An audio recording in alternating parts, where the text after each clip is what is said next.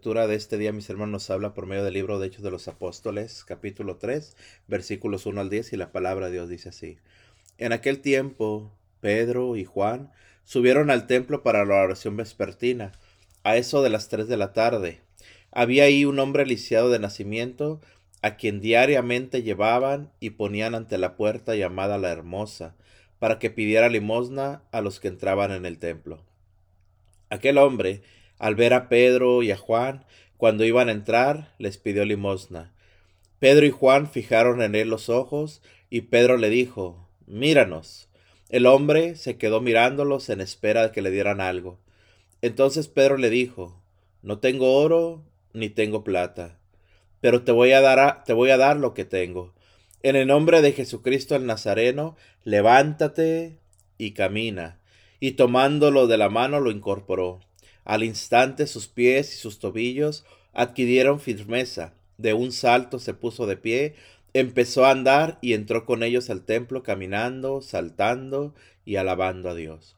Todo el pueblo lo vio caminar y alabar a Dios, y al darse cuenta de que era el mismo que pedía limosna, sentado junto a la puerta hermosa del templo, quedaron llenos de miedo y no salían de su asombro por lo que había sucedido.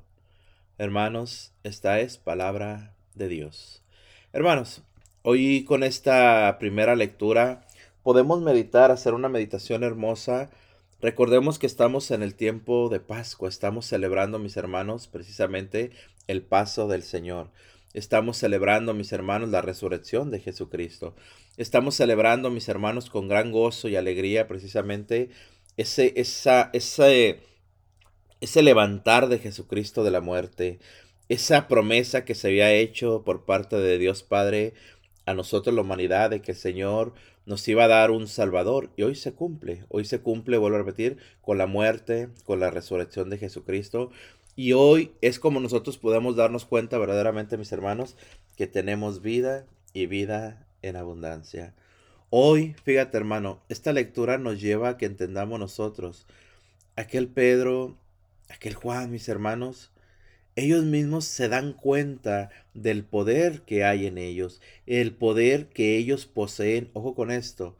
Y este poder, mis hermanos, esto que ellos tienen es algo que el Señor ha derramado en ellos, es algo que no es propio, pero sí es algo que nos ha sido dado, es algo que nos ha sido regalado, lógico, no para nosotros, no para beneficio nuestro, sino para beneficio de los hijos de Dios.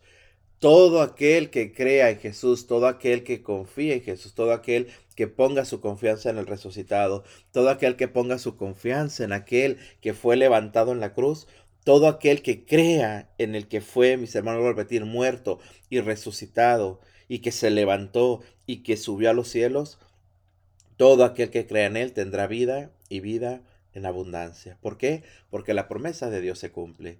Hoy repito, mis hermanos, Pedro y Juan nos dice la palabra de Dios, hermanos, que ellos hacen uso de ese poder que les fue dado.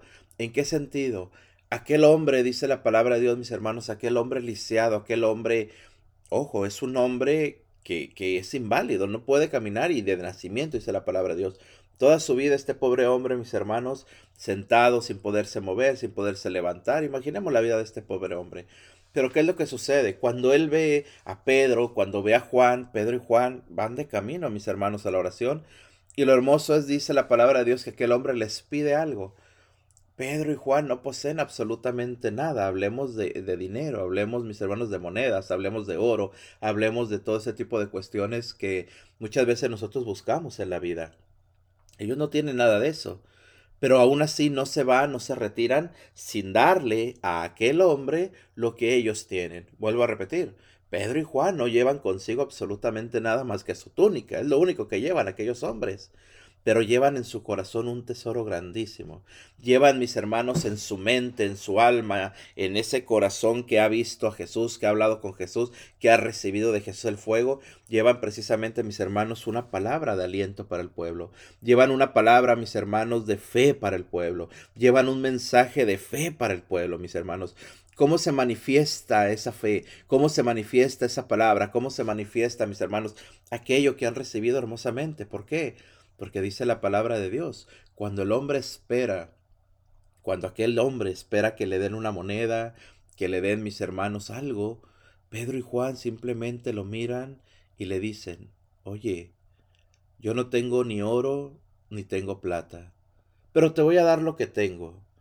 Esta palabra, mis hermanos, te voy a dar lo que tengo, es algo que debemos nosotros poner atención. Es algo más valioso que el oro. Es algo más valioso que la plata. Es algo, ojo hermanos, es algo que no nos va a quitar el hambre momentáneamente, que no nos va a quitar, mis hermanos, el problema momentáneamente. ¿Qué significa, qué significa esto? Perdón, hermanos, muy sencillo. Si Pedro, si Juan le hubieran dado una moneda de oro a aquel hombre, la más valiosa que tú puedas pensar, aquel hombre con esa moneda hubiera tenido, mis hermanos, para comer una semana, supongamos había tenido mis hermanos para dormir cómodamente una semana, para comer, para que no le faltara nada de lo exterior. Iba a estar bien. Mas, sin embargo, Pedro y Juan lo que le dan es algo más fuerte. ¿Qué es, mis hermanos? Dice la palabra de Dios. No tengo oro ni tengo plata, pero lo que voy a darte lo tengo. En el nombre de Jesucristo Nazareno, levántate y camina. ¿Qué le dieron a aquel hombre? La sanación. ¿Qué le dieron a aquel hombre? Una nueva vida. ¿Qué le dieron a aquel hombre? Lo que Jesús vino a darnos a nosotros, una nueva vida. Hermano, Jesús no vino a darnos migajas. Jesús no vino a darnos una monedita para que nuestra sed se apagara momentáneamente. No, hermanos, Jesús vino a darnos vida y vida en abundancia. Por eso dice la palabra de Dios hermosamente, cuando, cuando lo mira Pedro, cuando lo mira, le dice en el nombre de Jesucristo Nazareno, levántate, camina, lo toma de la mano y lo incorpora. En ese momento, dice la palabra de Dios, los pies y los tobillos de aquel hombre adquieren firmeza. De un salto se pone de pie, comienza a caminar y entra con ellos al templo, caminando, saltando y alabando a Dios.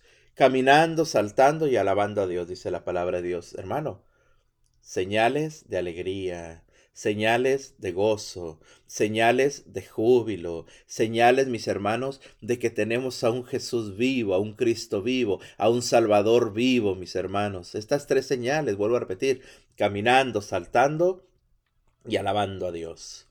Estamos en tiempo, te dije hermano al inicio, estamos en semana de cuaresma, en semana, perdón, de Pascua. Semana, mis hermanos, de alegría, de gozo.